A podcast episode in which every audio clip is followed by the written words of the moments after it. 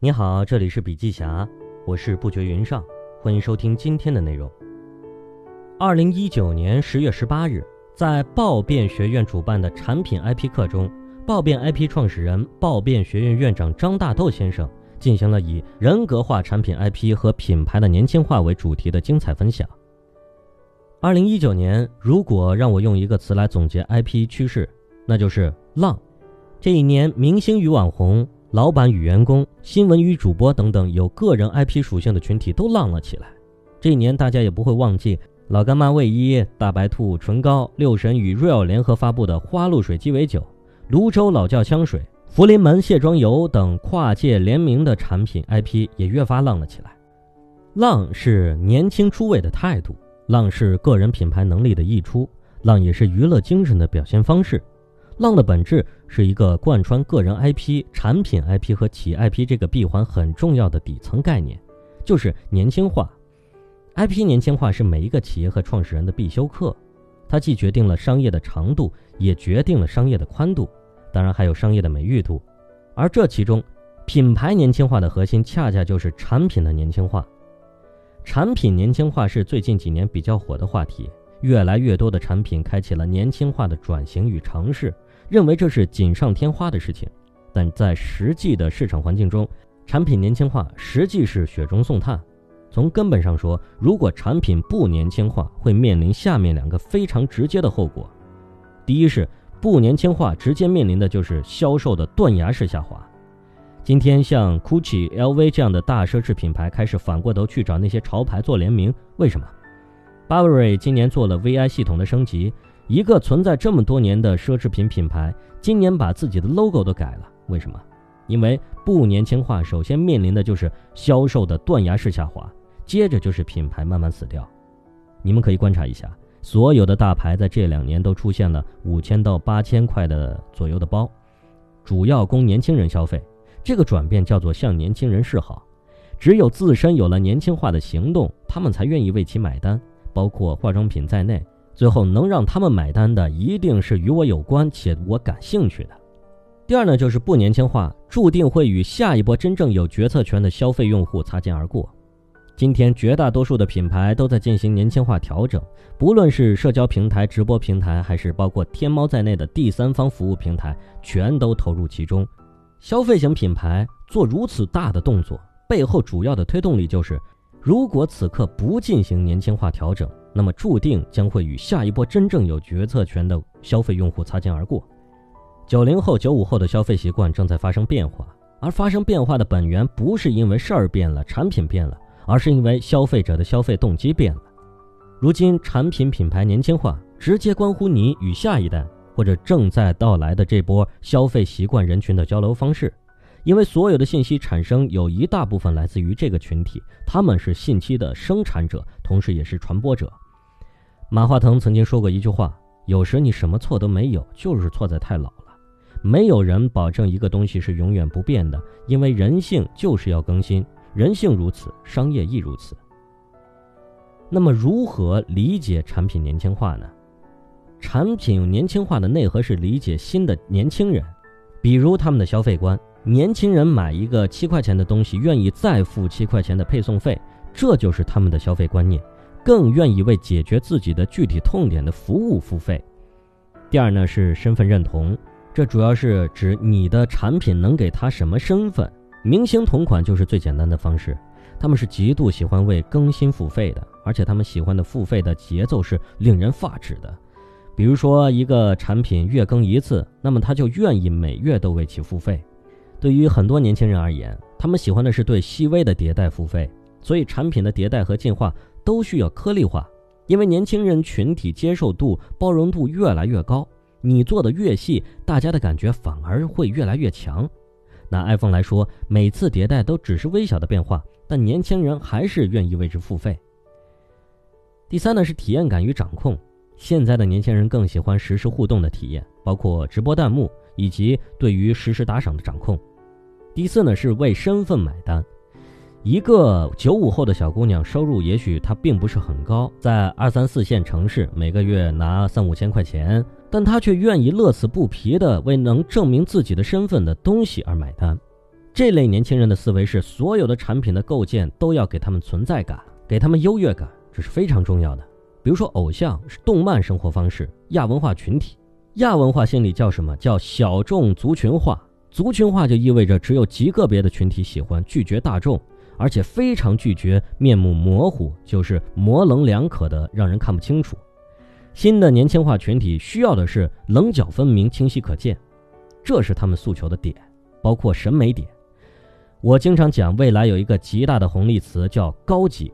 你会发现这么一个现象：一个月收入只有五千的人，过得比你高级。九五后、零零后这些小朋友对于高级的追求，远远超过了我们这些有消费实力的人。同时，他们对高级的追求会带动我们跟着发生变化。就连所有的大品牌的年轻化，都是被那些边缘品牌带起来的。对于年轻人而言，好看的皮囊很重要，有趣的灵魂同样重要。他们极其注重的是意识形态。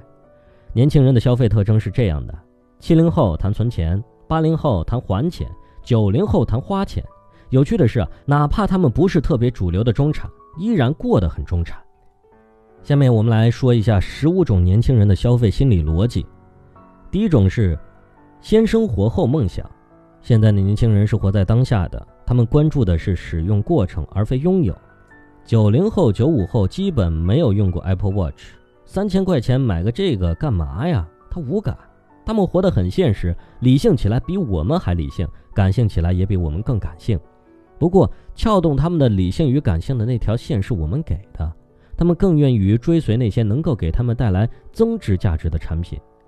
很多追求时尚的年轻人开始购买安卓系统产品，因为这些品牌的年轻化做得越来越好，品质越来越好。另外，满足了年轻人追逐极致价值的心理。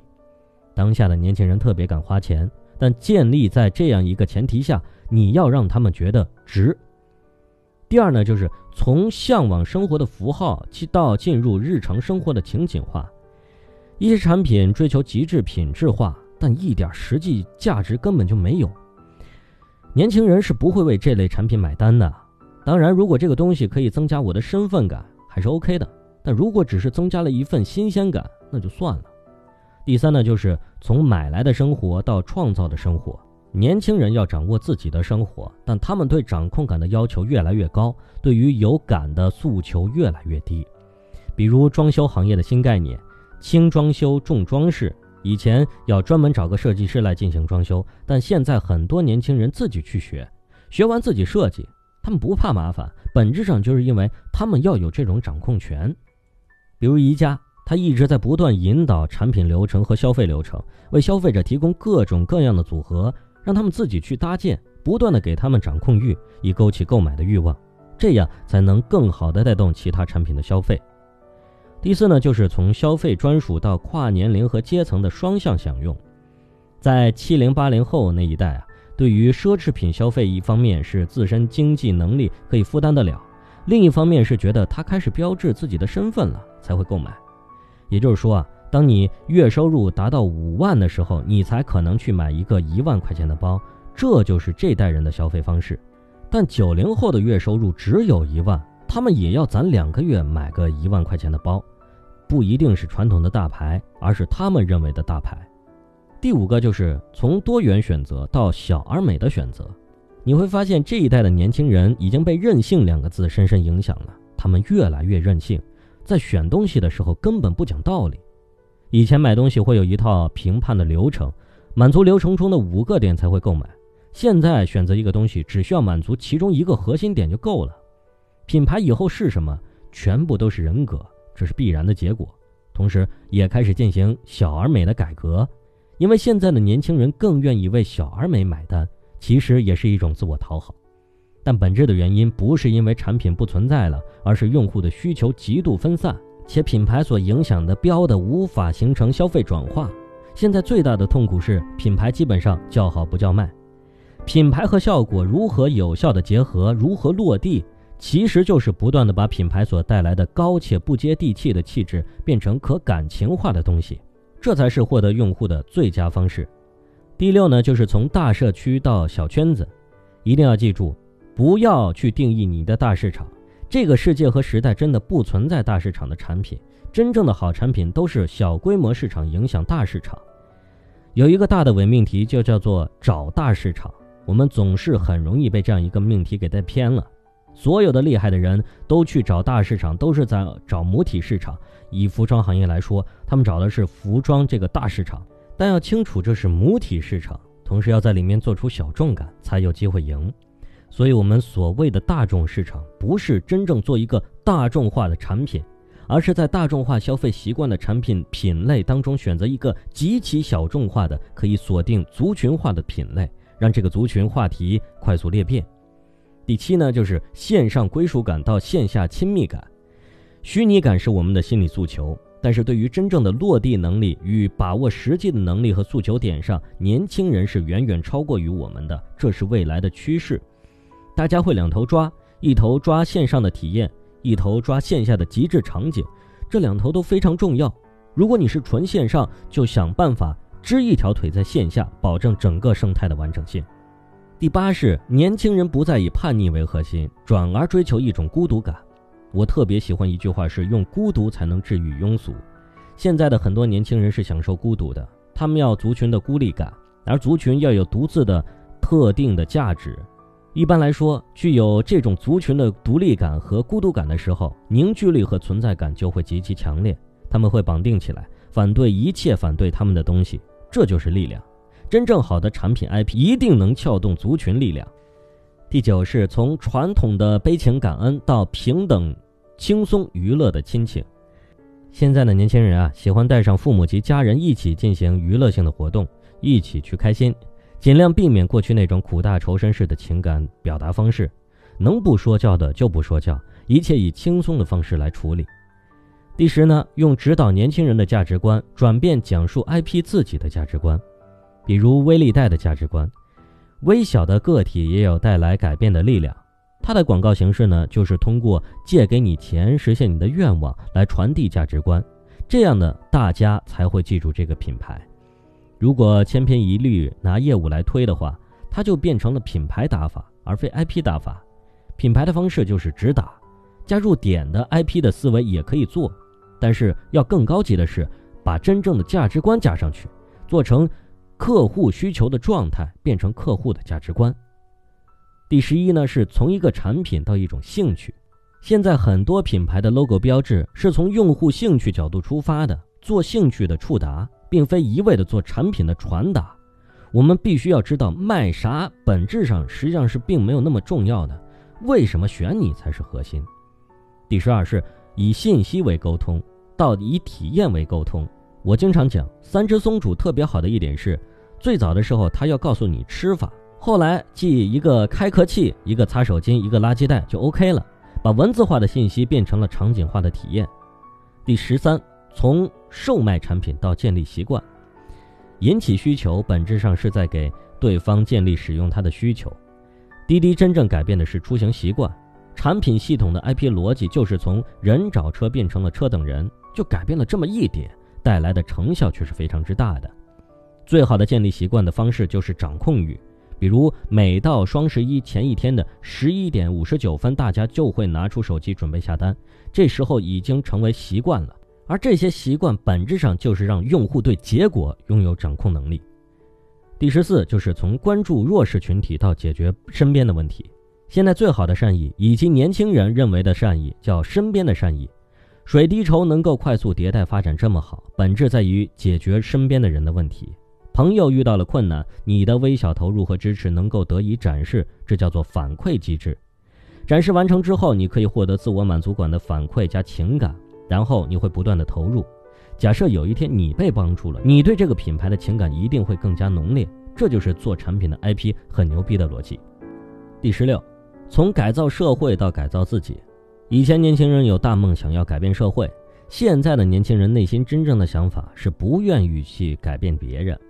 如果在这个时代啊，依然以改变别人的方式作为内心驱动的话，很难做出好产品。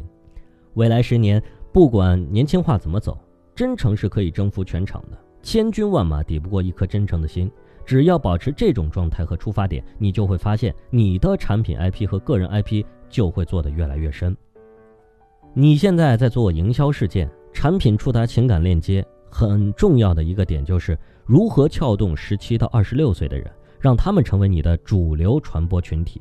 所以有三个点一定要清楚：第一是年龄的尺度，就是按照常规的年龄划分，十七到二十六岁的年轻人是一个非常值得关注的群体。在中国，目前九零后、零零后人口已经达到了三亿，他们生长在中国经济快速发展的时代，对未来有乐观的期待，消费欲很强，是影响消费潮流的主流群体。第二是品味选择，年轻人的消费档次越买越高，价格越来越贵，但真正打动年轻人的不是价签上那一连串的零带来的自我膨胀感，而是品味感带来的自我满足和取悦。品味是什么？是年轻人追求品质升级的更高境界。年轻消费者正在从温饱型向享受发展型升级，成长发展、身份表达等需求正在成为重要的消费驱动力。第三呢，就是思想足够年轻，有突破感。意识形态在年轻群体中特别受欢迎，一种是虚拟创作，一种是虚拟情景。如今呢，大家都觉得所有良好企业都好像在变成娱乐业。根本原因就是向年轻人靠拢，进行年轻化。滴滴举办了吐槽大会，本质是加入了很重的 IP 思维。如果你冠冕堂皇地站在舞台上，呈现的是一个完美的人，那么大家一定挑的是你的缺点。但你把自己娱乐化之后，一上舞台，感觉就完全不一样了。同样，一家公司如果只想要塑造自己完美的 IP 形象，那么大家盯住的一定是你做的最不完美的地方。滴滴办吐槽大会的目的就是告诉大家，我们是有缺点的，我们在进行改进我们的缺点。当一个企业作为一个 IP 发出不完美的声音的时候，企业 IP 的人格才更有锐度、更年轻化，符合年轻人的调性。别佯装完美，承认我们都有瑕疵，就是年轻人的 IP 态度。如今啊，泛娱乐行业占据了主要的年轻人关注群体和兴趣指数，因为年轻群体需要的是存在感。第四点，我要讲品牌年轻化的两个误区，有两个，一是年轻化就是用年轻人喜欢的流行元素来表达品牌，大家经常说要用年轻人喜欢的元素表达品牌，其实是不是的，这是个误区。年轻人喜欢的元素不一定是表达年轻化最好的方式，你的观点价值观提出来之后，如果做不到，一定是失败的。年轻化由心而来，年轻人认可的是言行合一，反对打嘴炮。你不喜欢的人一定不喜欢你，所以你如果想进行年轻化，首要做的一定是喜欢年轻人，这样他们才有可能喜欢你。因此啊，如果你想跟谁成为合作伙伴，第一件事情就是想尽一切办法去接受和喜欢对方，是打心眼里的那种喜欢。这时候你会发现，即便你真的没有什么改变，他也会支持你。第二个方面就是年轻化就是要迎合当下年轻人的喜好，这也是不对的。真正的年轻化是形成共识，是能够共情、产生共鸣。共识是对这件事情认不认可，共情是指感同身受、有执行欲和渴望，共鸣是指行动力。现在年轻人眼里，眼前的小不是小，你说的大也不是大，他们探索世界的思维方式，所谓的小即是大，大即是小，所以一定要做小事。因为做小事就是做大事，那些能炒作的、能形成关注点的、能让别人一下记住你的、能感动别人的，其实都是一件件小事。所谓的小市场，一是极致场景加故事性市场，二是强调价值超过预期，三是人格化和情景裹挟。大家要记住，吸引用户的人格和产品 IP 一定是独立的，就是别人望尘莫及的。独立是当下年轻人的普遍状态，无论是居家和旅行，独立生活已经成为越来越多人的选择。我就是我自己的神，我都没时间讨好自己，哪有时间讨好你？所以啊，年轻的准则就是不跟风，而不跟风本身就是一种态度。但是，如何实现产品的年轻化呢？品牌年轻化到底是为了解决什么问题呢？我们来拿人做个对比。其实啊，人衰老的过程和产品衰退的过程是对应的。第一，思想和心态老了，品牌理念就跟着落后了；第二，体能开始下降，产品也会随之落后，功能可能就弱了；第三，皮肤出现松弛，你所呈现出来的视觉效果，也就是产品触达给别人的刺激感，会不断的衰退；第四，就是反应逐渐变慢，对产品的真正需求丧失了敏感度。所以，创始人永远要第一时间跳出来当一个活跃分子，敢于跳出我们的局限性，才能带着团队真正进入到下一个时代的趋势中。这就是 IP 思维之下创始人个人品牌的超级价值。这个前提在于你的企业至少要定一个十年大迭代的计划，这是在头部企业中亘古不变的原理。小企业的话，至少要有一个三年左右的迭代计划。所以啊，品牌年轻化的主要目标有以下四点。第一是为品牌灌输新鲜的活力，第二是延长或者恢复品牌的青春期，第三是让品牌一直活跃在时代主力消费人群的面前，第四保证品牌不被消费者与市场遗忘。其实真正影响这个时代的是那批绝对的年轻人，但有一个品牌是否真的年轻有活力，不需要依靠年轻人的流行元素来表达，因为年轻化更多的在于心态、态度、精神诉求等这些层次。首先，产品年轻化体现在年轻人独特的消费观上。九五后真正的社交市场很多在 QQ 上，QQ 有明星族群特别牛逼，沉淀了过亿的年轻粉丝。这些年轻人是不怎么玩微信的，他们不愿意跟家长在同样的社交圈子中，所以 QQ 后台的数据很可怕。还有一种年轻化是这样的：财富贫瘠但精神奢华，收入不高，不是主流消费群体，但过的却是主流消费群体的生活。东西越贵，花钱越不手软，宁愿在生活上节衣缩食，也不在精致生活上打折。他们对产品的屏蔽点不在于价格的高低，而在于这个价格符不符合他们自己认知的价值。不过他们不花冤枉钱，追求的是极致生活。一个月赚一万块钱，会拿出六千块租房子，要住得好。他们认为这是精致生活，升级的是观念，而买房子升级的是底层。两种升级带来的精神奖励是不一样的。在新年轻人眼里，人生最贵的奢侈品不是爱马仕，而是我买得起任何东西。年轻人对品牌的态度是欣赏、仰视，不存在的。所以，那些既不是奢侈品的品牌，也不是很知名的大品牌，一定要做的一件事是让自己的品牌跟年轻人产生共鸣，这样你才有可能成为年轻化品牌。年轻人对新品牌、小品牌不拒绝，像一些设计师品牌和一些极其小众的品牌，都是由这波人带起来的。原因主要是这两点：第一，大品牌他们消费不起；第二，大品牌极度信仰叫做大众化信仰，他们不喜欢。比如迪奥，它本身是一个非常高端的品牌，但被大众认知之后，在年轻人眼中就是一个大众品牌，跟高端已经没什么关系了。所以，产品要想年轻化，就要让你的品牌具备符合于年轻人喜欢的小众元素，且有情怀、有逼格。其次。产品年轻化要牢牢抓住年轻人的消费特征。第一，对于个性化需求非常强烈，强烈到什么程度呢？他们可以穿一件三五百块钱的有人格色彩的衣服，但一定不接受一件大众化的高端衣服。第二，他们愿意为有趣的灵魂买单，对其有着极强的付费习惯。第三，对于美的极致追求不再是女性的专属。淘宝双十一销量最高的眼线笔，其中百分之七十是卖给了男性的。所以现在做内容、做产品，一定不要被我们的想法所束缚住，要打开对粉丝经济的迭代的认知，不迷信权威。如今的年轻人对于拥有这个概念，是在不断的淡化占有欲，强化使用权，他们更倾向于享受。如果你总是保有原来的拥有心态，而不是使用心态和参与心态，一定是会被淘汰的。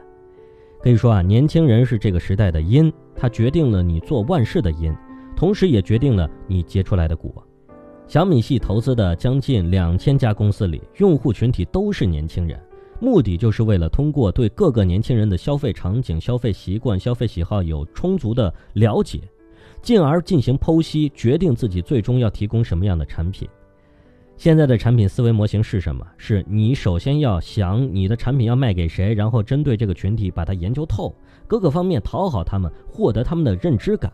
最后为他们打造一款产品出来，那么如何让品牌年轻化呢？要么代表他们自己，要么赢得他们的崇拜，只有这两种方式。年轻人的消费重心已经从物转移到人了，很多人的购买行为其实跟产品无关，你认可这个人，他做什么你都会买。人们对于消费的需求是非刚性的，是极其感性的，被种草就说明你被影响了。IP 真正的思维是什么？就是你要塑造出他们想成为的样子。如果你做的是父母群体，就应该塑造出他们想成为父母的样子。年轻人是族群化的社会性生存模式，用一个小我去感知一群大我，进而形成群体人格。年轻人都是独立的，他们享受自己，讨好自己，消费衡量标准也从价值转化为价值观，对意识形态的要求特别高。他们真实接地气，不装逼。他们的高级不是用来装逼完成的，而是用真实由内而外的喜欢和欣赏完成的，所以叫心知行合一。说到做到是他们对所有想讨好他们的人的要求。从李佳琦开始，带货高手的人格都是那些很接地气的类型，颜值不需要太高，但一定要能代表一种选择和态度。消费需求强分离，隐性显性拎得清。年轻人对消费需求的属性分离能力非常强，他们知道什么时候什么钱不该花，什么时候是必须要花的。对于必须要花的部分，他们一点儿也不心疼。那些不具备传播属性的事情是不会提起他们真正的兴趣的，于是就形成了概念：消费升级和消费降级是同一群人。我们评判一个东西是升级呢还是降级呢？其实可以测试它是否符合社交化媒体传播来决定。比如戴森吹风机虽然很贵，但是销量很好，这让本身应该降级的吹风机变成了升级。年轻人是及时享乐，敢于不同，并且享受孤立的优越感。价格自尊指的是不一定低价就好，低价策略往往无法做出 IP 价值来。真正好的东西可以有低价获客的流量款，但是 IP 调性和品质一定要高。当你成为了合时宜的人，就成为了芸芸众生。而芸芸众生最大的问题是机会成本太高了，所以 IP 真正的效果是获得更好的机会成本。你必须学会族群化和这种小众品牌亚文化的真正玩法。才有可能成为传递某种精神文化的高手。然而，用户的本质叫遗忘，品牌和 IP 的本质叫重复，所以你必须不断的出现在用户的视野中。早些年，SK two 原本定义为贵妇产品，所以早期代言人都是国际化的一线超级大明星。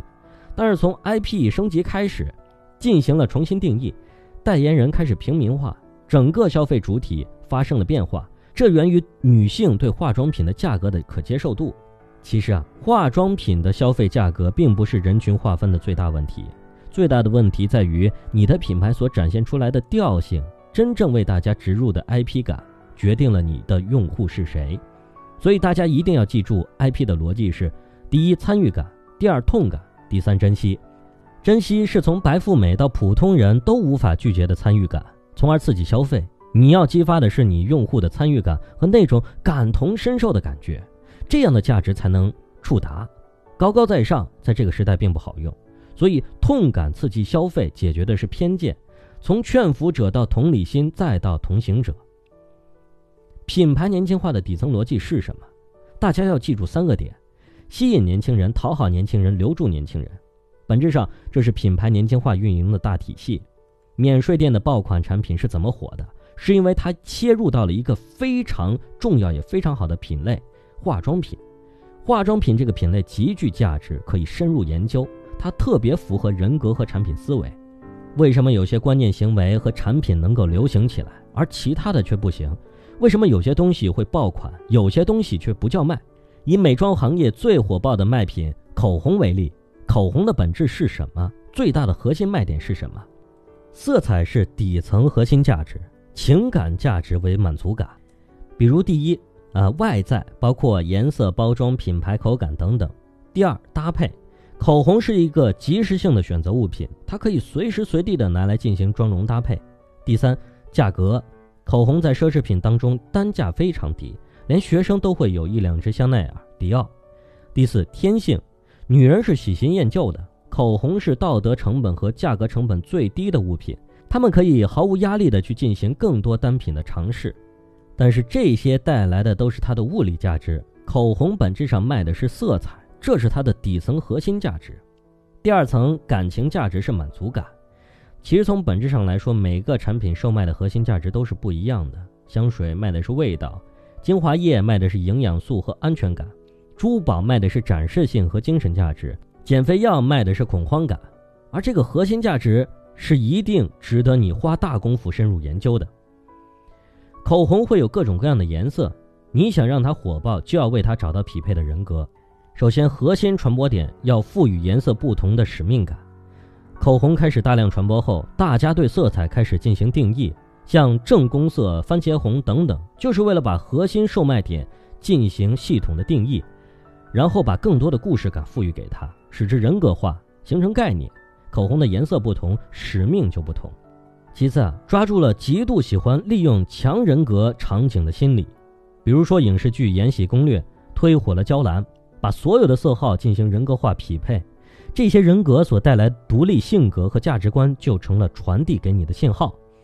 但是口红会出很多款，用户只会买其中几款，其他这些款怎么办？背后的逻辑是什么？第一呀，要满足每个人对完整性的需求。有很多人买套装是为了要求范儿和感觉，追求一个完整性。第二，一个产品卖得好，必须得有爆款产品。爆款产品跟所有产品相比，它一定卖的是最好的。有对比性是人性的底层，一个单品永远不可能出来爆款，哪怕是极致单品。所以一定要建立出可比性，才可能出爆款。第三，每一种色彩功能不一样，有的色彩单纯是用来引流的，根本不卖。所以每一个企业做产品，一定要提前规划代表品牌 IP 的调性和属性的经典款，这是经典的价值。并且经典款一定成为大众款，成为大众款的时候，这个款式就成为了一个标志。尤其是做大众化的产品，做 C 端产品要考虑可对比性，要有特别爆的款，同样也要有一些冷门的款。冷门多了以后，冷门的销售额就会超越爆款，这是长尾价值。比如迪奥的九九九，做出差异化，有磨砂的，有亚光的，有光滑的，有滋润的等等。各种各样的色彩都叫九九九，把一个经典色玩坏了，这就是一个爆款的超级底层方式。不是爆款的就制造话题，比如挑战死亡芭比粉。你是不是在很多免税店才能买到那种超大装的化妆品，跟在商场买的一小瓶的价格是一样的？为什么在免税店要做这种价值呢？就是为了构建独特的差异。每个人都会有一款自己的经典色，来源于各自的喜好的颜色。当你不知道选什么颜色的时候，就会选择经典色。但是用户今天可能在用香奈儿，明天又可能换成其他的品牌，他们没有特别强的忠诚感，这就是消费趋势。用户对某个品牌的某种产品的忠诚度会越来越低，但对人格的重视度会越来越高。通常来说，产品 IP 有四个特点。第一是产品，以口红为例，产品就是某支口红是香奈儿的哪个色号的，是。YSL 某个色号的，还是迪奥的某个色号，色号不同，品牌不同，产品就不同，哪怕是材质相差无几，色号相差无几。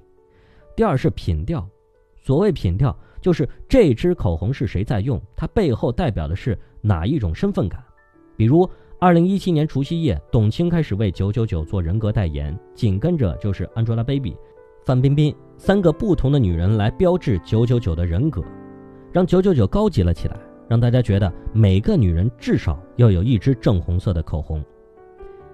再一个方面是内容，所谓内容就是这支口红背后的故事，也就是人格化。比如大家都非常熟悉的故宫口红，它系出名门，自然不同凡响，也就意味着它做研发的过程需要非常精益求精。在故宫口红的研发过程中，坚持产品品质不妥协，精益求精，严格把关，仅口红外管设计稿就修改了一千二百四十次。如果展开来讲，这就是一个不错的内容体。再一个就是价值和归属，价值和归属就是产品的精神价值。口红对于女性而言，意味着宠爱自己，意味着表达自己，意味着愉悦自己。你以为她在消费和使用一种口红，其实呢，是她的女性诉求附着在了口红这个物件上，她买的是精神满足。总结一下，免税店的爆款产品火的背后。就是真正的实现了爆款产品 IP 三个维度的联动。第一，核心传播点跟人靠拢，利用强人格场景代入。第二，抓住产品 IP 的阶梯点，比如口红的经典款、大众款、小众款的属性不同，目标用户群体也不同。第三，用好噱头，抓住机会，趁势追击，制造热度。每个企业的核心本质应该像做人一样来做好你的东西，你的产品。并把产品用最人格的方式去呈现出来，以此去改变和用户之间的人物关系，进行人格绑定。今天的内容就分享到这里，感谢收听，我们明天见。